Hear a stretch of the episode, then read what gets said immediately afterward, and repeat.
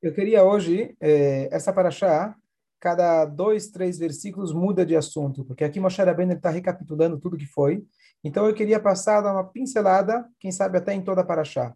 A gente pegar eh, alguns pontos, elaborar um pouquinho, aprender a aplicar alguma coisa e seguir adiante. Não vai ser um shiur, a gente não vai se aprofundar num único assunto. Eu prefiro essa paraxá, a gente vai eh, tentar abordar vários. Vamos ver como, como vai rolar. Então, essa paraxá se chama Ekev. Ekev significa, aqui no contexto, é, por causa de, ou seja, Deus ele está dizendo, se vocês escutarem as minhas regras, as minhas leis, Deus vai trazer para você o bem. E esse tema se repete, se repete várias vezes ao longo da paraxá. Tanto é que no final da paraxá nós temos o Ve'ayim Shamoa, a segunda parte do Shema Israel. E que diz essa, essa parte do Shema Israel? Se você escutar aquilo que Hashem quer de você, ele vai garantir para você o bem, a chuva e etc. Então, esse é um dos temas é, principais, chaves nessa paraxá. Um detalhe interessante, a palavra Ekev, que todo mundo conhece a palavra Yaakov, Yaakov vem de calcanhar, porque estava segurando no calcanhar do irmão. Aqui aprende nossos sábios de que se a gente quer realmente garantir uma vida boa, a gente precisa dar atenção às coisas pequenas. Shkoyach Yaakov, apareceu, muito bom. Yaakov. Ekev significa calcanhar. Calcanhar é a parte menos sensível e mais baixa do nosso corpo. Aludindo aquelas mitzvot que muitas vezes a gente pisa, aquelas que a gente não dá muita atenção.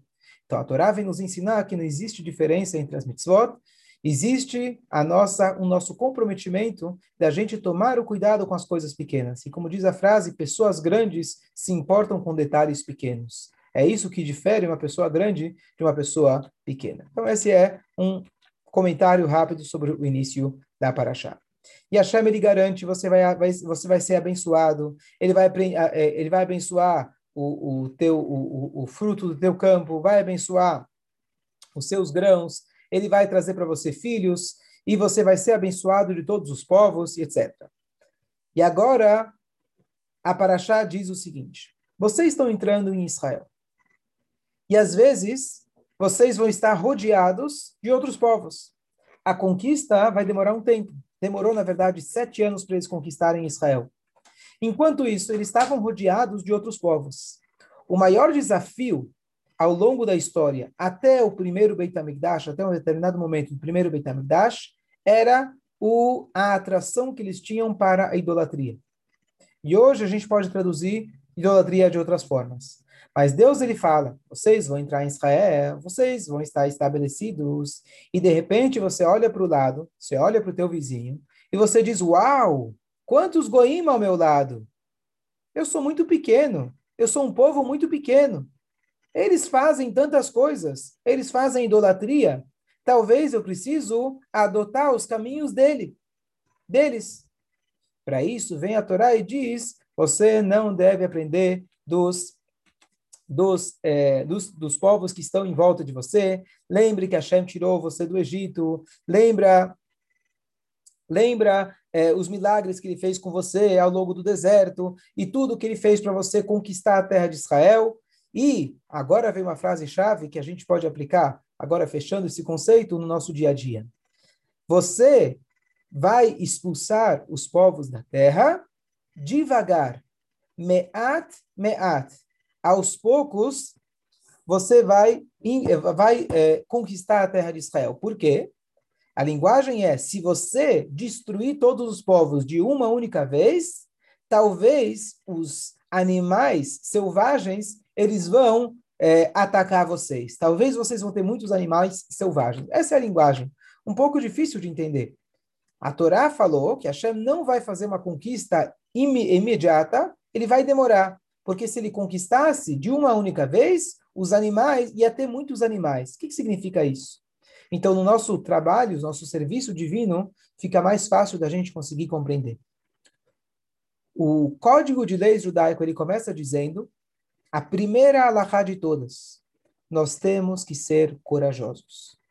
Nós não podemos viver pensando o que os outros vão dizer. Os outros pode começar dos outros povos, mas continuando dos meus amigos e mais ainda o que eu penso de mim mesmo. nós temos que ter a coragem de fazer aquilo que Hashem quer. Essa é a primeira alahá do Shulchan Aruch, e os mestres das últimas gerações disseram que de todas as mitzvot, o maior desafio da atualidade é esse. Você seguir firme nos seus ideais sem deixar de ser afetado por aqueles que estão em volta de você. Ao longo de muitas gerações, o desafio era entrega a sua vida pelo seu comprometimento com a Torá. Então as pessoas tinham perseguição, etc. Hoje é o desafio da liberdade. Qual que é o desafio da liberdade? Então você tem a prosperidade, a abundância, a facilidade. Isso mostra para a gente um desafio. Mas o maior desafio de todos é olhar em volta e começar a pensar: por que eu sou diferente? Por que, que eu tenho que ser diferente? Por que os outros riem da gente? E a gente começa a agir baseado naquilo que a gente pensa que os outros estão pensando da gente. Tem aquela frase, aquele senhor de idade, perguntaram para ele o que, que você aprendeu na vida. Então ele fala de que é, de que quando eu era jovem, eu estava sempre preocupado o que, que os outros estavam pensando de mim. Eu estava sempre tentando agradar os outros. E quando eu fiquei velho, eu percebi que ninguém estava olhando para mim. Ou seja, a gente passa uma vida tentando agradar as pessoas, mas cada um está tão preocupado consigo mesmo, pode ter certeza, ninguém tem, tem, tem ninguém tem tempo para ficar pensando o dia inteiro sobre você.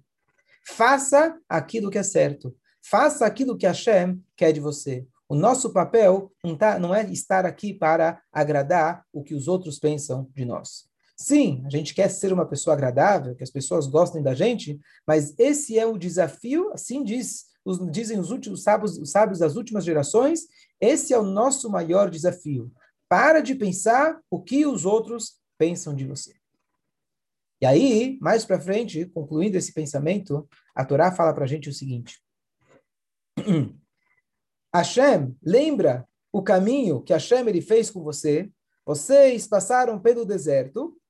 E aí ele fala, só um segundo, que Deus ele te fez passar por um grande deserto e temível. Cobra, escorpião, é, cobra, cobra venenosa e escorpião, sede, pois não tinha água. E Deus, ele foi lá e tirou água daquela pedra de Miriam. Então dizem os nossos sábios, nossos mestres, qual que é a mensagem desse pasuk? Midbar, Deus é aquele que te levou no Midbar. O deserto é um lugar onde não é habitável. E você percebe que o lugar que não é habitável, simbolizando uma, a má conduta, ele é grande. Ou seja, quando começam os nossos problemas, quando a gente começa a olhar para o lado e falar: Uau, esse mundo é muito grande, tem tanta coisa por aí. De repente você vai ficar veanorá, você vai ficar intimidado, você vai ficar com medo. Como a Torá diz, aquele midbar, aquele deserto grande e temível. Então, o primeiro problema é quando você começa a enxergar o mundo em nossa volta como grande. Aquela famosa história, acho que foi o Tzemach Tzedek, que ele estava concorrendo com os amigos, competindo com os amigos quando era criança, quem conseguia subir mais alto na escada. E todos foram subindo, subindo, e ele ganhou. Perguntaram para ele qual foi seu truque. Ele falou: Eu só olhei para cima. No momento que você olha para baixo, você fica com medo e de repente você não consegue continuar. Você fica paralisado. Então, a gente começar a pensar que o mundo ao nosso redor ele é muito grande, isso vai trazer para a gente muita insegurança e ansiedade.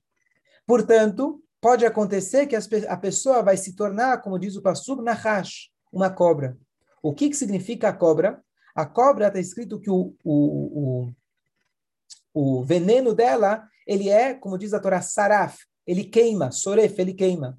Ou seja, a pessoa, quando ela começa a considerar, começa a olhar para os lados, ela aos poucos vai começar a aderir os caminhos dos outros povos. E ele começa a ter um veneno quente, um calor dentro de si, não para coisas que são, que trazem o crescimento espiritual. O calor dele agora é para coisas igual de uma cobra que rasteja que rasteja e procura a terra, as coisas terrestres. E depois, aqui uma explicação do Rebbe muito bonita.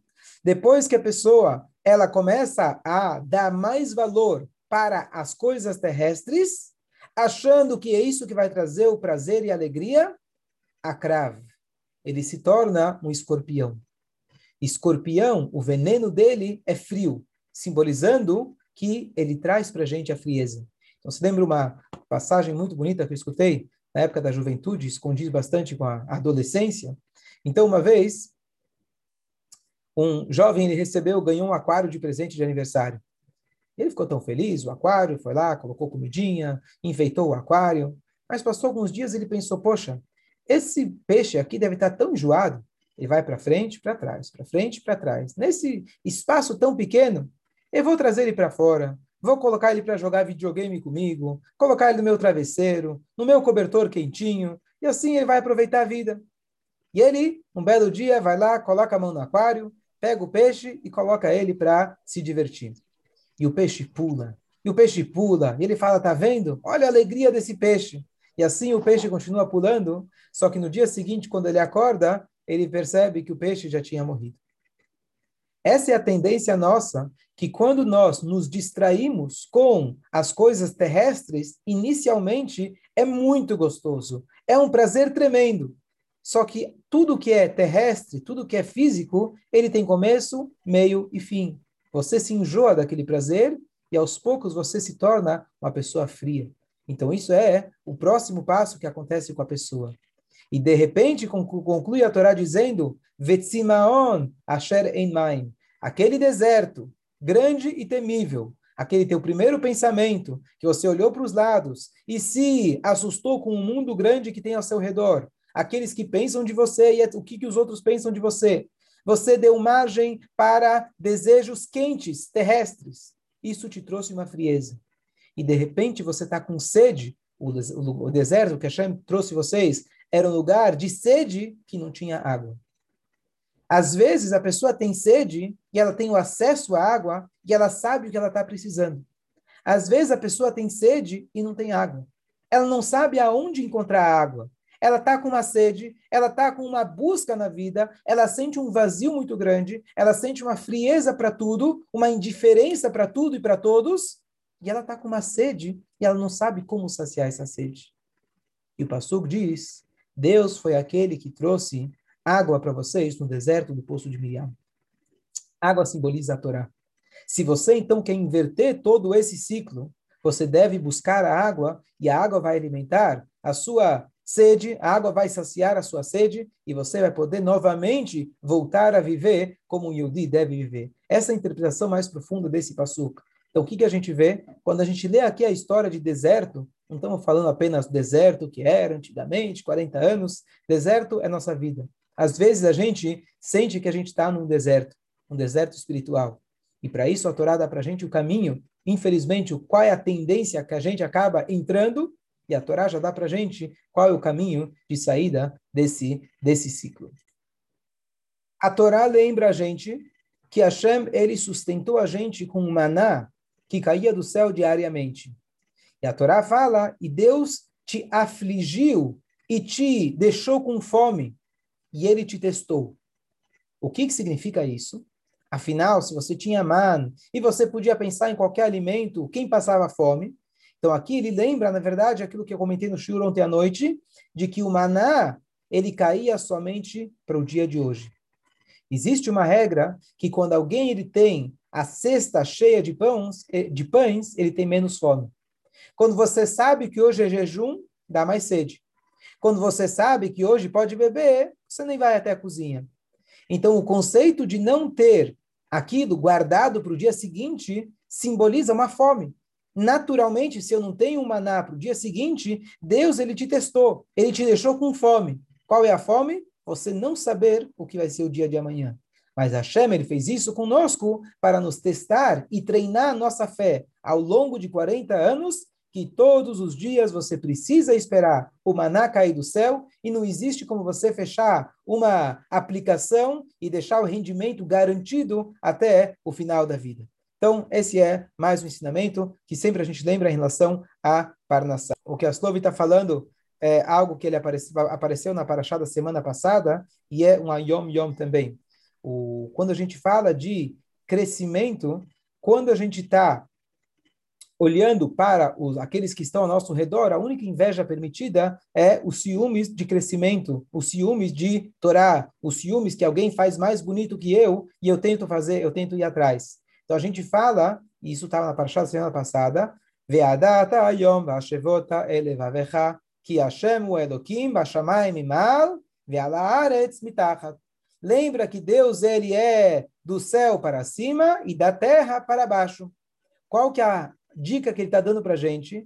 Saiba que em assuntos celestes você deve olhar para cima, para aquele que está acima de você. Poxa, eu gostaria de ser tão estudioso como fulano. Ve'ala aretz, e sobre a terra, e sobre assuntos terrestres, mitachat. Você tem que olhar para baixo. Então, muitas vezes você fala, que você quer de mim? Eu já tenho mesuzá. Tem gente que nem mesuzá tem. Então, você está olhando para baixo, em assuntos celestes. Diz a Torá, não. Eu tenho essa mesuzá, mas tem alguém com uma mesuzá melhor. Eu tenho que me esforçar. Quem sabe um dia eu possa chegar lá. Esse, ó, essa é a visão que a gente tem que ter. Em relação a assuntos terrestres, Poxa, como que eu tenho um golzinho e meu vizinho ele tem uma Ferrari? Então, você pode olhar para baixo e a Torá fala em assuntos terrestres, Baruch Hashem, que eu tenho um gol. Tem gente que precisa andar a pé e nem isso ele tem. Então, quando chega em assuntos espirituais, a gente deve almejar subir. Em assuntos terrestres, a gente não tem que almejar descer, mas a gente tem que estar satisfeito com aquilo que a gente tem e olhar para baixo para aqueles que têm menos. Bom, e agora vem um passuk muito, muito, muito forte, muito importante. Hashem, ele fala para você, Vezacharta et Hashem, lembre-se de Hashem, que hu anoten lechakoach lasot que ele é aquele que dá, te dá força para você ter sucesso. As pessoas têm um, uma tendência, diz a Torá, de dizer, corri veot semiadi, a minha força e a coragem da minha mão, a força da minha a, e, a, e, a, e, a, e o vigor da minha mão conseguiu me trazer esse sucesso. Lembre-se que é Hashem que te dá força para que você tenha sucesso. Isso me lembra uma coisa bonita, a palavra, é, é, como a gente fala sucesso em hebraico? Hatzlacha. Hatzlacha significa sucesso. A primeira vez que aparece na Torá, provavelmente a única vez que tem esse verbo na Torá, é em Yosef. Yosef era o homem que ele conseguia tudo que ele tocava, virava ouro.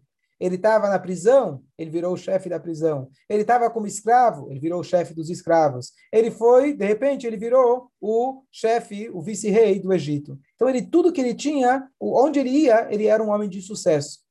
Qual é a, a linguagem que a Torá usa? Que ele era um homem de sucesso. Teoricamente, deveria se falar no hebraico, Ish Atzlacha, um homem de sucesso.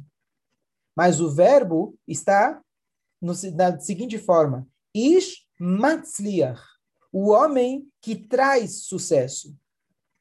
E esse é o verdadeiro sucesso. Sucesso não é o sucesso que você tem para você mesmo. Ish matzliach é o homem que traz o sucesso para os outros. Essa é a definição de sucesso. Então, quando uma pessoa ele levanta o seu monte de moedas de ouro e ele bate no peito, tá vendo? Isso fui eu que consegui, fui eu que lutei por isso. Então a pessoa não é uma pessoa bem-sucedida. Bem-sucedida é quando você conseguiu fazer com que outros tenham esse sucesso também. A definição da Torá de sucesso não existe, Hatzlachá. A Torá chama isso de Matzliach, aquele que faz com que os outros tenham sucesso. Essa é a verdadeira Hatzlachá. Então, quando você tá, tu diz para a gente a Torá, Vezacharta, lembra que Hu anoten lechakoach. É Hashem aquele que te dá a força. Se ele te deu essa força, não é para você usar de forma egoísta. É para você lembrar que ele te deu para que o mundo possa se beneficiar dessa força que Hashem te deu. E esse também é mais um exercício diário que a gente consiga atribuir os nossos sucessos a Hashem e não a nós, e não a nossa força, e não ao nosso empenho, ao nosso dom e ao nosso e ao nosso esforço. Agora, a Torá dedica vários psukim, lembrando o momento que Moshe Rabbeinu, ele quebrou as duas tábuas. E a Moshe Rabbeinu, ele lembra o povo que quando eu estava lá em cima, De repente vocês fizeram e já traíram Hashem. E quando eu cheguei, eu agarrei as duas luchot e eu quebrei.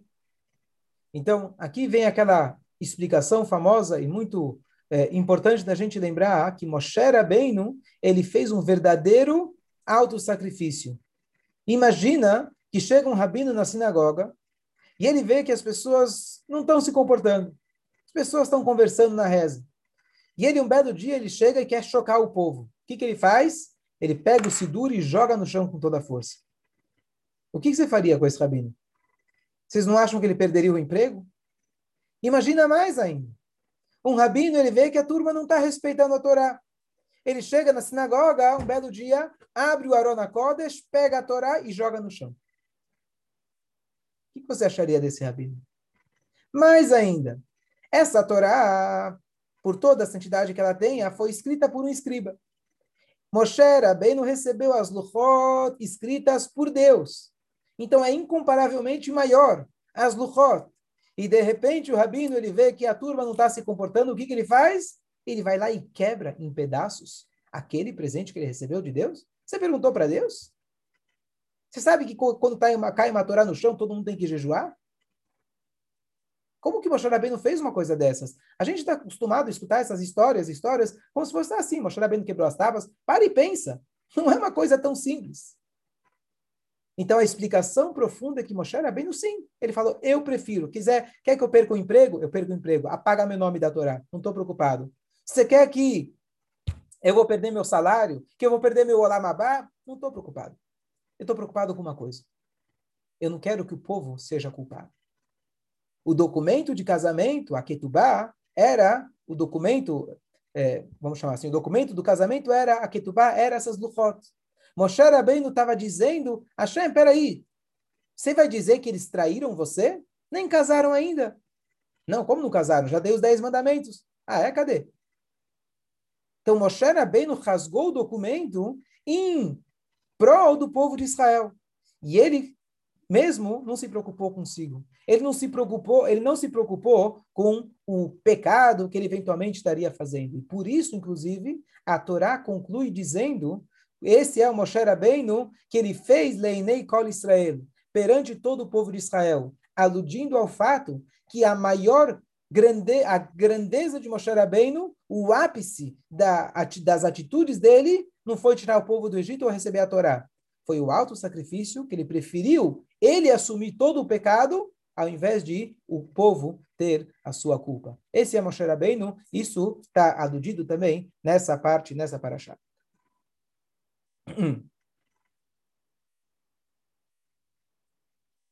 Moshe Rabbeinu, ele continua lembrando os erros que eles fizeram desde que eles saíram do Egito, as várias reclamações que eles fizeram, e já preparando eles, falando o que, que eles não devem repetir, os erros, e agora entrar na terra de Israel, se continuar servindo Hashem. E agora, Moshe Rabbeinu, ele fala, eu fiquei 40 dias e 40 noites, eu fiquei lá sem comer, eu fiquei é, lá para poder receber a Torá. E agora, ele fala o seguinte: E agora, povo de Israel, o que Hashem pede de você? Apenas temer Ele. Siga seus caminhos, ame Ele, sirva-o com todo o seu coração e com toda a sua alma. E sobre essa passagem, o Talmud pergunta, eu vou ilustrar com as minhas palavras. Hashem chega e fala: Olha, eu só quero uma coisa de você. Um pai chega para um filho e fala: Só quero uma coisa, mais nada. Uma coisa.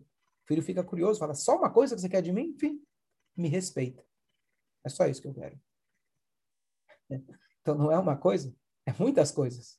E ainda Hashem ele fala: Só quero uma coisa. Sabe o que eu peço de você? O que, que eu já estou te pedindo? A linguagem é: Hashem Eloqueha. O que Hashem está pedindo de você? Só tema ele, siga seus caminhos, ame ele com todo o seu coração, toda a sua alma, cuida das mitzvot.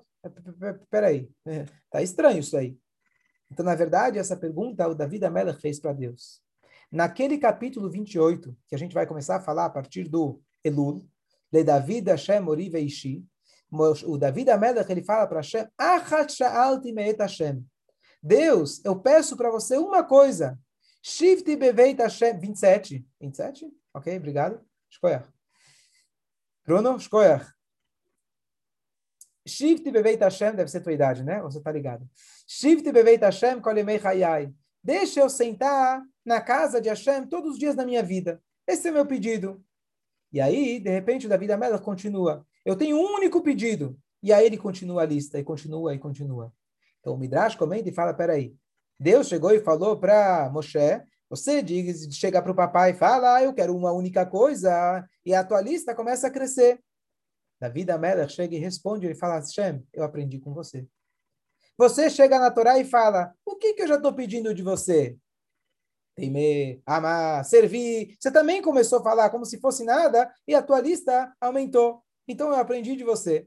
Então tem explicação profunda, que não é simplesmente um, um diálogo de quem é mais esperto, né? ele não estava competindo com a esperteza de Hashem, mas aqui tem algo muito mais profundo. Mas o que eu quero dizer é, esse passuco ele tem a chave para nós de como a gente pode servir a Deus, com amor, com temor e tudo.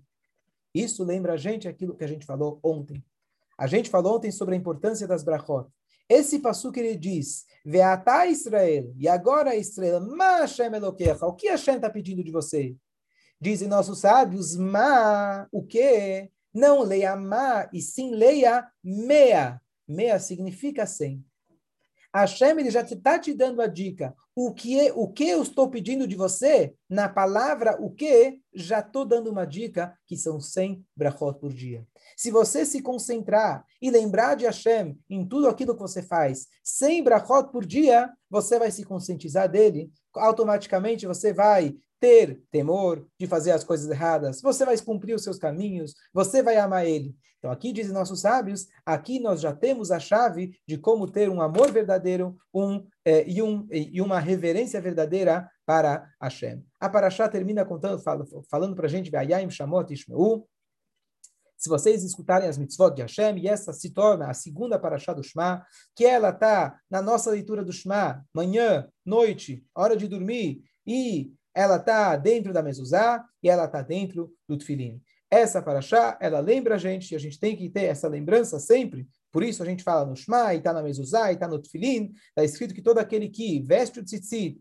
tem a mezuzá na porta, e ele tem, e ele, é, se eu não me engano, ele e ele veste o tefilin, tefilin, tzitzit e mezuzá, isso garante que a pessoa, pelo menos, ajuda bastante para a pessoa não pecar. Porque todo momento ele está olhando justamente as mitzvot. Então, no tzitzit, ele lembra das mitzvot, no, no, no, no, tefilin e na mezuzá, ele vê justamente essa lembrança que a gente deve seguir os caminhos de Hashem. Eu vou concluir por aqui. Um Shabbat Shalom a todos, que a gente possa aplicar essas mensagens, essas mensagens, interiorizar essas mensagens e aplicar Bezrat Hashem no nosso dia a dia.